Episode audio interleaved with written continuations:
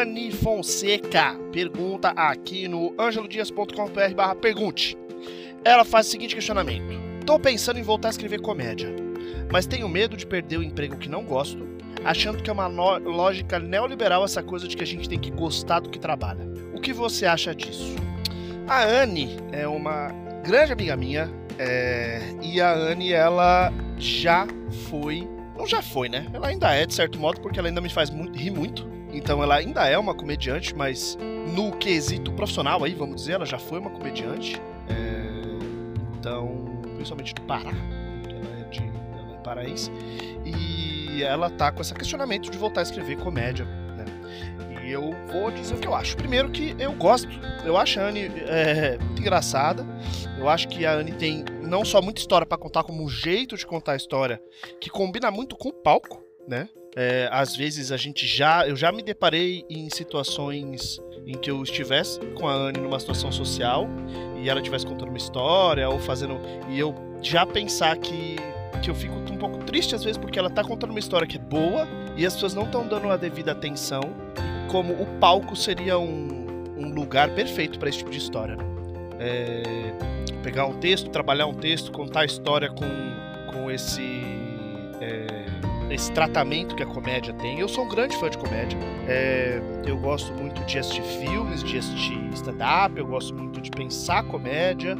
E eu já fiz um curso de comédia, é, pra, de roteiros de comédia com Mix, fez o guia é, do fazendeiro, do jovem fazendeiro, para quem conhece. É, recomendo pra caralho esse podcast.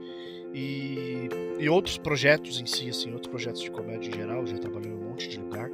É, eu queria fazer mais coisas a ver com comédia, só que isso foi uma coisa que eu só parei na minha vida.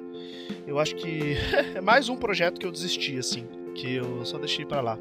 E aqui em Munique tem muito, muito lugar assim que tem open, open mic que você pode escrever o material e ir lá e contar e falar e tal, ver se as pessoas dão risada, não sei o que. E eu sempre quis participar, mas aí eu, a síndrome do impostor bate forte, eu não vou falar, ah, foda-se essa merda. É, e aí o que acontece é. Anne, uh, eu acho que a Anne ela tem muito né, para oferecer para esse lugar da comédia, assim. Eu acho que dá super para voltar a escrever isso. Mas tem algumas questões que, que eu levanto, que eu quero levantar nessa pergunta, que a primeira é, é você precisa sair do seu emprego para você voltar para comédia? É, porque você fala que tem medo de perder o emprego que não gosta, achando que é uma lógica neoliberal, essa coisa que a gente tem que gostar do que trabalha. É, a, a, a, coisa de gostar do que a gente trabalha é uma, é uma lógica neoliberal, porque, primeiro, que ela é mentirosa. Então, ela funciona muito como o neoliberalismo funciona, que é algodão no olho do trabalhador. Né? Mentira, mentira essa coisa de gostar. Quando você começa a trabalhar com o que você gosta, você começa a odiar o seu trabalho. Assim, é. É porque não é assim que tem que ser as coisas. Né? Segundo, que é, da minha, eu fico questionando se você precisa sair do seu trabalho para começar a fazer comédia. Se você não consegue fazer as duas coisas ao mesmo tempo por enquanto. Porque a gente sabe que o entretenimento, em geral, é um mercado merda que demora para pagar e paga pouco. É, paga muito para poucos, né? Só paga muito pra poucos. Então, às vezes, é, é, essa coisa de tentar fazer isso. Agora, a Anne, eu conheço a Anne, é, foda isso. É, não é um anônimo pergunta, né? Então eu sei, por exemplo, que a Anne tem dois filhos, né? É, tem uma filha e um filho. E, e, e, a Anne é casada e ela tem.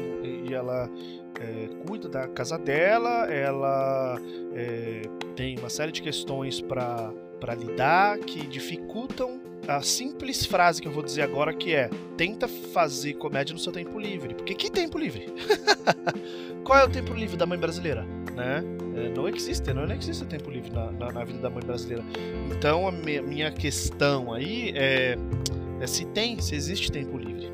Se não existe tempo livre, uma das coisas que eu tenho tentado fazer, eu tenho, eu tenho lido bastante sobre isso. Eu li isso no livro de uma no Radical Candor, de um, sobre gestão, é, sobre comunicação, na verdade, comunicação empresarial e tal, que tem que, que, é escrito para uma mulher. Eu não lembro agora se ela é mãe, é, mas tem um momento que ela fala que é, só teve um jeito de ela começar a transmitir para as pessoas ao redor dela que as coisas que ela fazia além do trabalho eram importantes.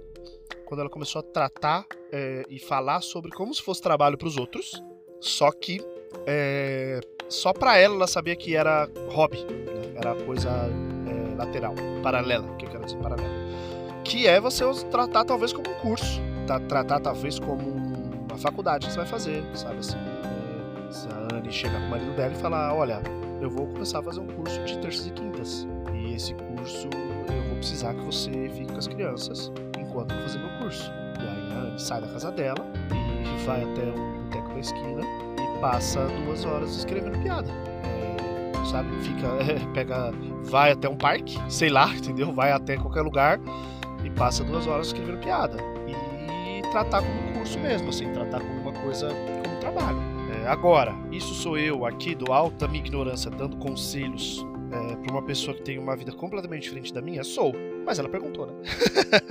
e aí as pessoas perguntam eu respondo. É, eu acho que a Anne tem muito que adicionar na comédia, principalmente pelo lugar que ela tá. Esse lugar de é, uma pessoa do norte que, que mora em São Paulo, mãe, casada, é, porém uma pessoa não monogâmica, é, que está envolvida no mundo do poliamor, uma pessoa que já teve, é, eu não sei se ainda tem, uma presença nas redes sociais, já entrou em treta, já saiu de treta, já teve questões, teve aquilo. É, e sem contar todas as questões muito pessoais dela que ela sabe, que eu sei que eu não vou abrir aqui no podcast, além dessas questões que eu sei são públicas. Né?